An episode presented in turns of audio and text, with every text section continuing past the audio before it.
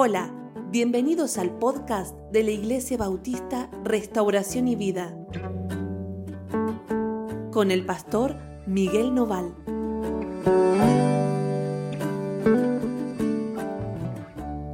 Hola, ¿cómo están? Dios los bendiga muchísimo. Estamos juntos, otra vez comenzando esta semana laboral, ¿sí? después de un fin de semana largo, un fin de semana de Pascua. Y vamos a reflexionar justamente hoy sobre esto, porque el devocional de hoy se llama Una nueva Pascua, una nueva Pascua.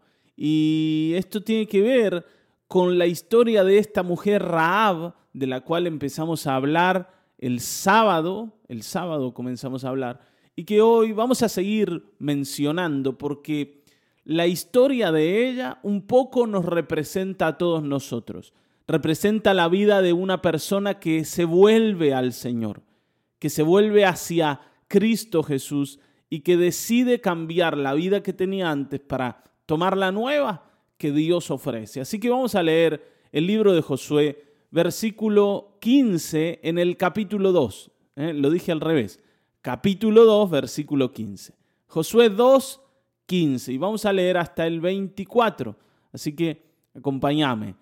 ¿Eh? la lectura. Dice, entonces ella los hizo descender con una cuerda por la ventana, porque su casa estaba en el muro de la ciudad y ella vivía en el muro. Bueno, se acuerdan, ¿no? ¿Cómo, cómo es esto hasta este momento? Los dos espías que llegaron enviados por Josué fueron a meterse, fueron a refugiarse en la casa de Raab, esta mujer que era ramera, prostituta, y entraron en la casa de ella. Eh, como decíamos, ¿no? Era el lugar más lógico o, o era un lugar donde se suponía que dos hombres iban a pasar desapercibidos, nadie iba a sospechar, pero así todo, en la ciudad se dan cuenta que hay dos israelitas que andan dando vueltas por ahí. Y alguno lo vio entrar en la casa de Raab, entonces el rey llama a Raab y le pregunta, ¿dónde están los hombres? Y entonces, para sorpresa de nosotros, y, supongo que de ellos también, si, si es que se enteraron, Raab encubre, encubre, resguarda a los espías y no actúa en favor de su propia ciudad, de su propia gente. Es como que de alguna forma ella se vuelve una traidora y, un poco esto no es lo que siente la gente cuando uno cambia de fe o cambia de camino, cambia de, Dios. Eh, la gente siente que sos un traidor, que, que hiciste lo que no se puede hacer, que nadie puede decir cambiar, que vos tenés que seguir en el lugar eh, al que perteneces.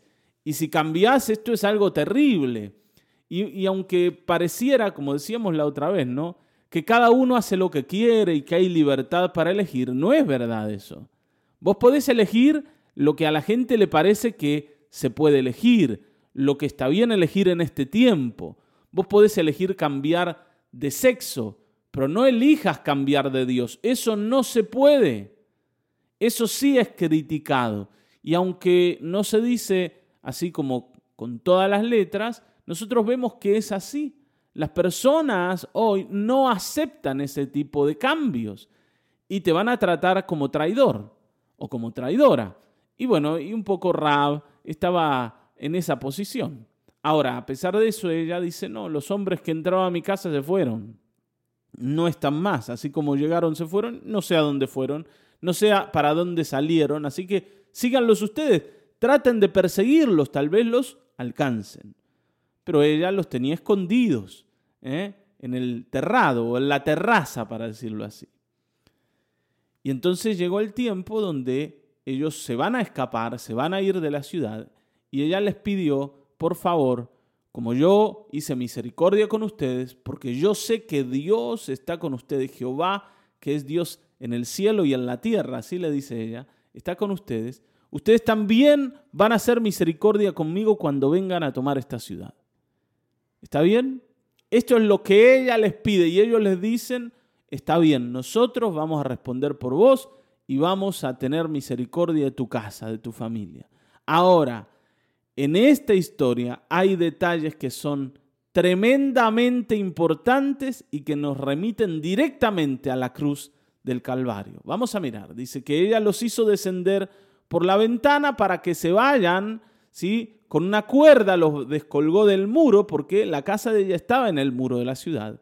Y les dijo, versículo 16, marchaos al monte para que los que fueron tras vosotros no os encuentren. Y estad escondidos allí tres días hasta que los que os siguen hayan vuelto.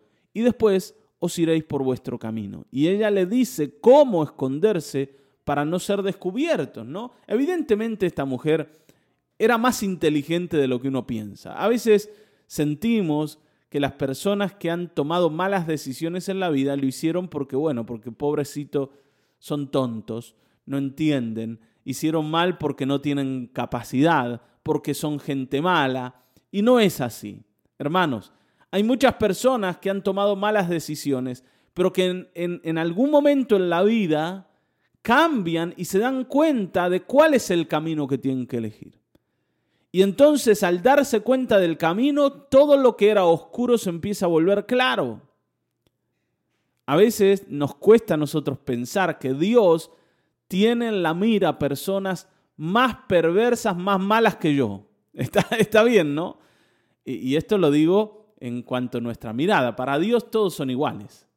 Pero nosotros, ¿vieron? Tenemos ese, esa idea de que hay personas más buenas y otras menos buenas, otras más malas y algunas menos malas. Y nosotros no sabemos si estamos eh, en qué categoría. A veces sentimos que somos de los malos o, no tan malos y a veces sentimos que somos de los mejores, ¿no? Normalmente uno siente que es de los mejores. Salvo que se haya mandado alguna mancana grande en la vida, uno siente que es de los buenos. ¿eh? Y que cuando hablamos del bando de los malos, eso no es para mí. No, esto es para los infieles, pecadores, malignos. Yo soy alguien que trata de hacer el bien, que trata de buscar al Señor, que no le hace mal a nadie. Así sentimos. Pero bueno, delante de Dios todos somos iguales. Ahora, esta mujer que nosotros pensamos que tiene la vida perdida, esta mujer va a encontrar la salvación porque se atrevió a ver algo que tal vez, tal vez, nosotros nunca nos animemos a mirar. Ella miró a Dios y vio a Dios en Israel. No lo vio en ella, lo vio en otro camino, no en el que ella estaba y decidió cambiar. Esto es tremendamente valioso, tremendamente valioso cuando vos te das cuenta que el camino por el que vas está equivocado y decidís cambiar. Eso es sumamente valiente, sumamente osado y, y es valioso delante de Dios. No es de cobardes abandonar el camino del error. Al contrario. Está bien, ¿no? Hay que ser valiente para abandonar el camino del error. Cuando te das cuenta que estás en un camino equivocado. Y entonces ella le dice, bueno, hagan esto, escóndanse y después de tres días pueden salir tranquilos. Seguramente ya los que salieron a perseguirlos han vuelto. Y entonces, fíjense, ellos le dicen, versículo 17, nosotros quedaremos libres de este juramento con que nos has hecho eh, jurar o con que nos has juramentado. He aquí cuando nosotros entremos en la tierra, y esto es lo que ellos le dicen, presten atención, presten atención. Cuando nosotros entremos en la tierra, Raab, y esto es lo último que te queremos decir antes de irnos, tú atarás este cordón de grana en la ventana por la cual nos descolgaste. Y reunirás a tu casa, a tu padre y a tu madre y a tus hermanos y a toda la familia de tu padre en tu casa, ¿no? Cualquiera que saliere fuera de las puertas de tu casa, su sangre será sobre su cabeza y nosotros sin culpa. Mas cualquiera que estuviere en casa contigo, su sangre será sobre nuestra cabeza si mano le tocare. Está bien, ¿no? Y si tú denunciares este asunto, nosotros quedaremos libres de este tu juramento con que nos has juramentado. Y entonces ella respondió, sea así como habéis dicho. Y luego los despidió y se fueron. Y ella ató el, el cordón de grana en la ventana. Y esto es tremendo, ¿no? Porque es exactamente lo mismo que pasó el día en que el pueblo de Israel decidió creerle al Señor y salir de Egipto. Salir de Egipto. Ustedes saben que este cordón de grana, este cordón de color rojo vivo, ¿sí? Tremendo, ¿no? Porque podrían haber dado ellos a ella cualquier color, pero le dan el color rojo y dice, ata este cordón rojo en tu casa. Representa lo mismo que la sangre de ese cordero que bañaba el dintel de las puertas en casa de los israelitas cuando el ángel de la muerte entró a Egipto. Y es la misma sangre de Cristo que está sobre nosotros, la que es como este cordón rojo que nos distingue el día en que estemos delante de Dios cuando se enjuicia el mundo por sus pecados. No sé si te das cuenta. Ellos le dicen a ella, el cordón va a ser la señal de que esa casa, de que esa casa va a ser salva en medio de la destrucción. El cordón es una señal para aquellos que vienen a destruir la ciudad, para que no toquen esa casa. Por eso les decía, hermanos, esta es como una nueva Pascua. Y es la Pascua de Raab y es la Pascua de la familia de Raab. Y ellos le dicen, y todos aquellos que estén en tu casa cuando lleguemos a destruir la ciudad, se van a salvar. Todos aquellos que estén en la casa distinguida por el cordón de grana, distinguida por este, por este color rojo. Esa casa que tiene una señal para nosotros y es el color de la sangre. El color de la sangre, el mismo que nos salvó a nosotros, te va a salvar a vos. Por eso esto es tremendo, hermanos, todos aquellos que estamos teñidos de Cristo, con la sangre de Cristo en nuestras vidas, más allá de quienes seamos. Porque dentro de la casa que tenía el color rojo en la ventana, que tenía ese cordón de grana, había una prostituta y la familia de la prostituta. Y gente que no era de Israel, gente que nunca había servido a Dios, eran idólatras, eran personas que tenían una vida igual a la del resto en Jericó. Pero solo ellos, solo ellos estaban en la casa en donde el cordón de grana estaba colgado. La salvación no tiene nada que ver con quienes nosotros fuimos o quienes hemos sido o qué hemos hecho antes. La salvación tiene que ver con qué tipo de marca hay sobre tu vida el día en que el Señor pida cuentas al mundo y llame a todos a juicio. Nosotros no somos mejores que las personas que Dios va a condenar. Ninguno de nosotros es mejor. Somos iguales a ellos.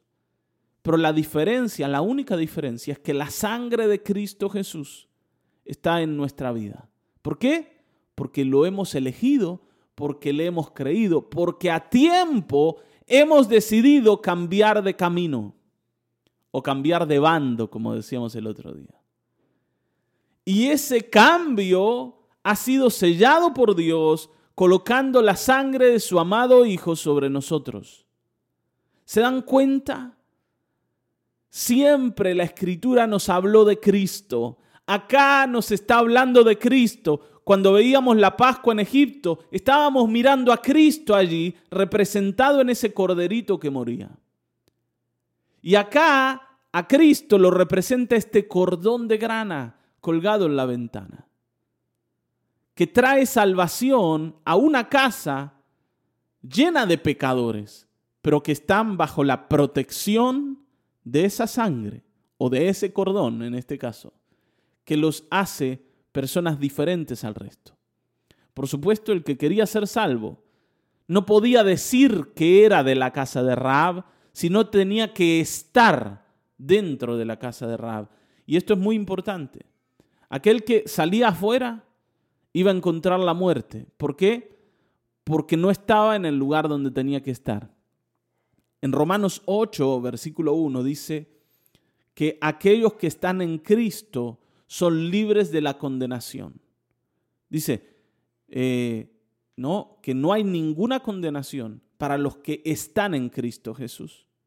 Y fíjense que no dice para los que son de Cristo Jesús, no dice para los que creen en Cristo Jesús solamente, sino dice que es la salvación y la ausencia de condenación para los que están en Cristo Jesús. O sea, los que su vida le han dado a Cristo Jesús. Los que decidieron cambiar de camino y estar en el camino del Señor. Para ellos no hay condenación. Está bien, ¿no? Pablo en el capítulo 7 nos habla del pecado que mora en nosotros, que vive en nosotros y, del que no nos podemos librar. Pero en el capítulo 8 dice, ahora pues, ninguna condenación hay para los que están en Cristo Jesús. Y eso es verdad, porque nosotros no somos mejores que las personas. La única diferencia es que estamos en el lugar donde podemos ser salvos. Vivimos en el lugar donde podemos ser salvos. Y si vos querés entender cómo las personas en el mundo pueden encontrar salvación, siendo que de antemano están perdidos, y esto también lo hablábamos el otro día, nosotros nacimos en el bando equivocado. Pero ¿cómo podemos encontrar salvación? Bueno, estando en Cristo Jesús. Cualquiera del pueblo que entraba en la casa de Rab se iba a salvar. Cualquiera de ellos. Cualquiera de ellos. Y acá no dice si Rab salió a buscar a las personas y salió a decir, miren, entren en casa.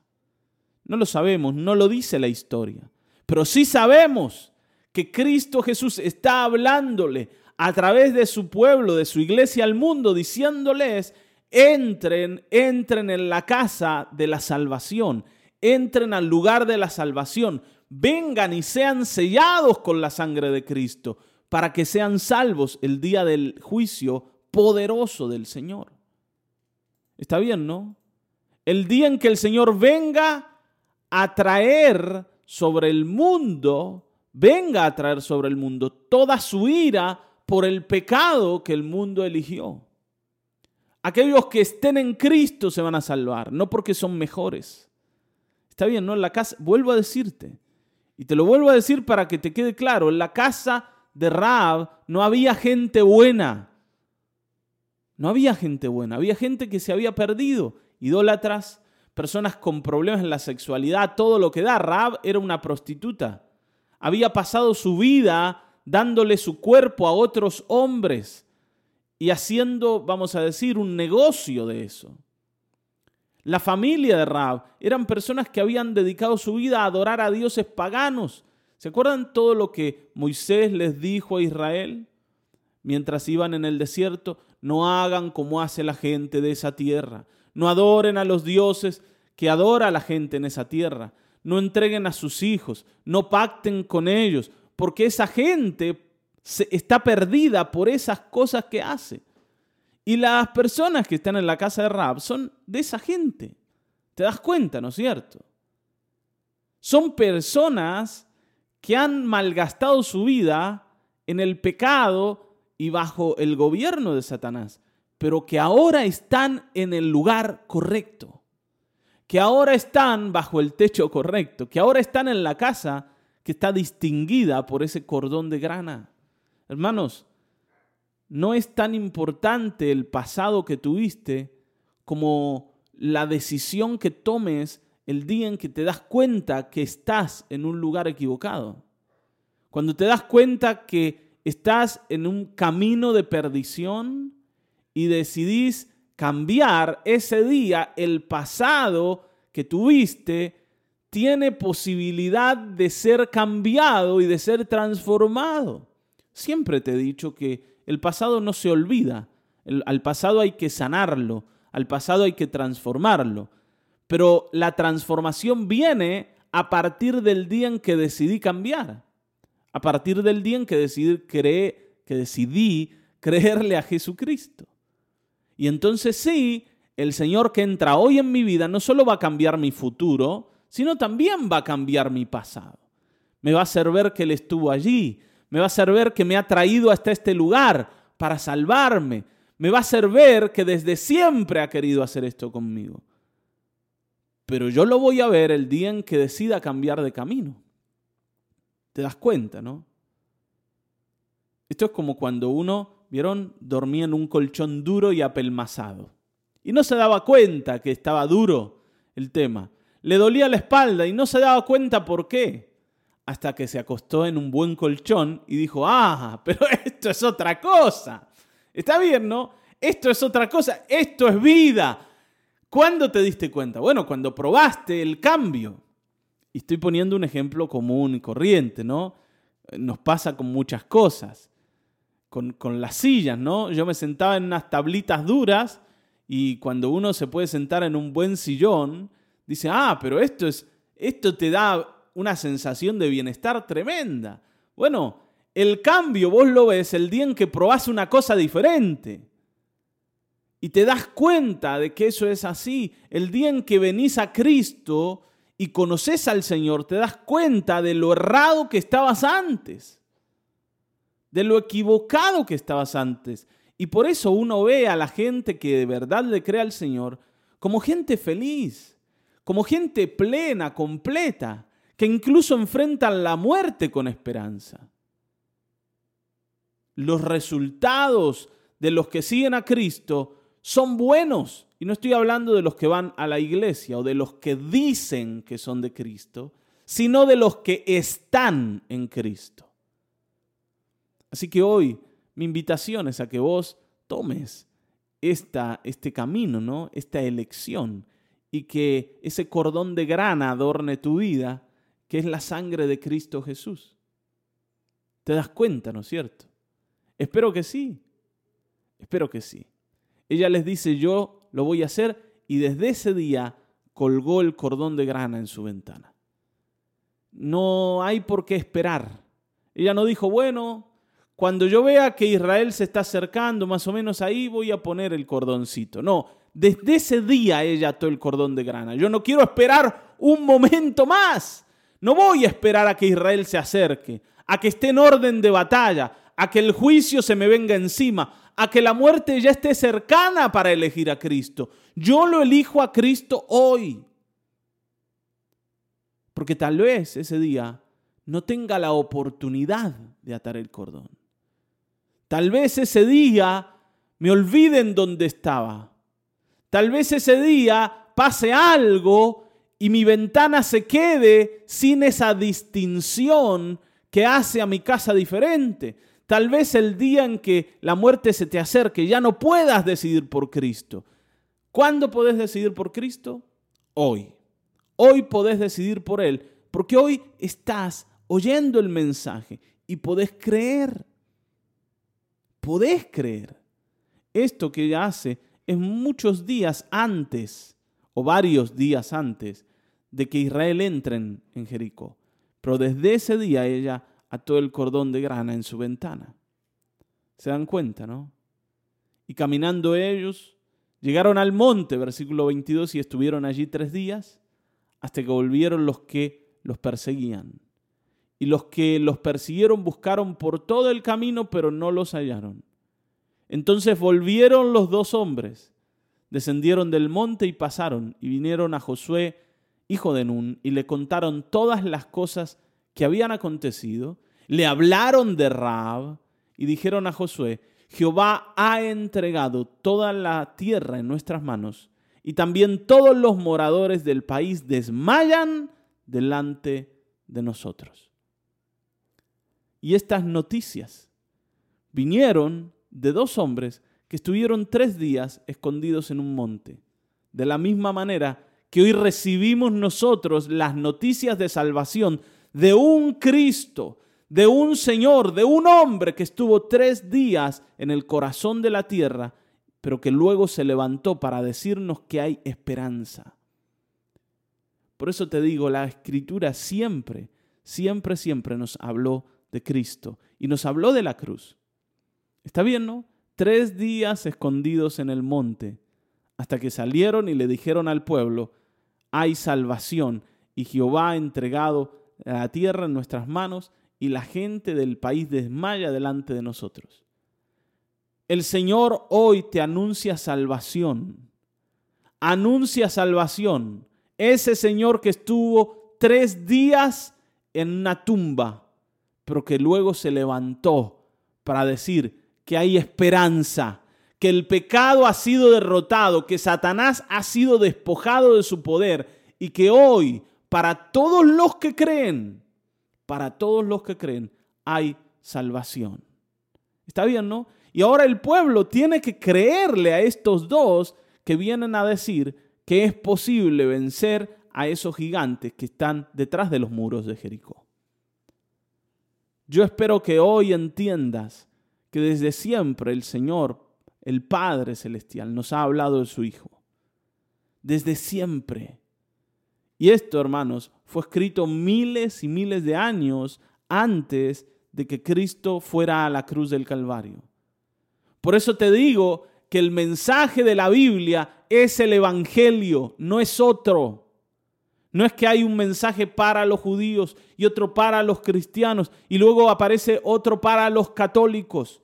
El mensaje ha sido siempre el mismo y el centro del mensaje ha sido siempre el mismo y es Jesucristo, no es otro.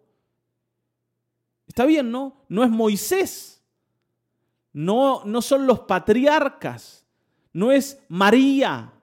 No son los santos. No es ningún otro Salvador. Solo Cristo Jesús es el mensaje de la Biblia y es el mensaje de Dios para la gente.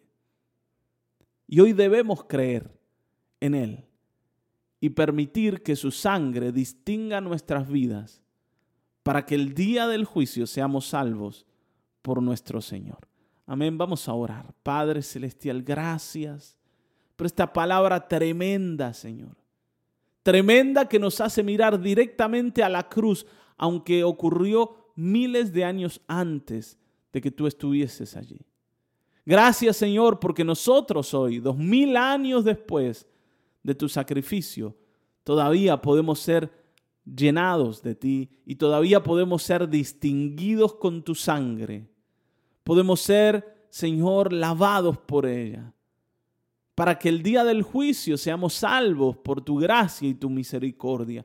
Que mis hermanos del otro lado que aquellos que oyen, Señor, vuelvan a decidir estar en el camino apropiado donde Cristo Jesús trae salvación.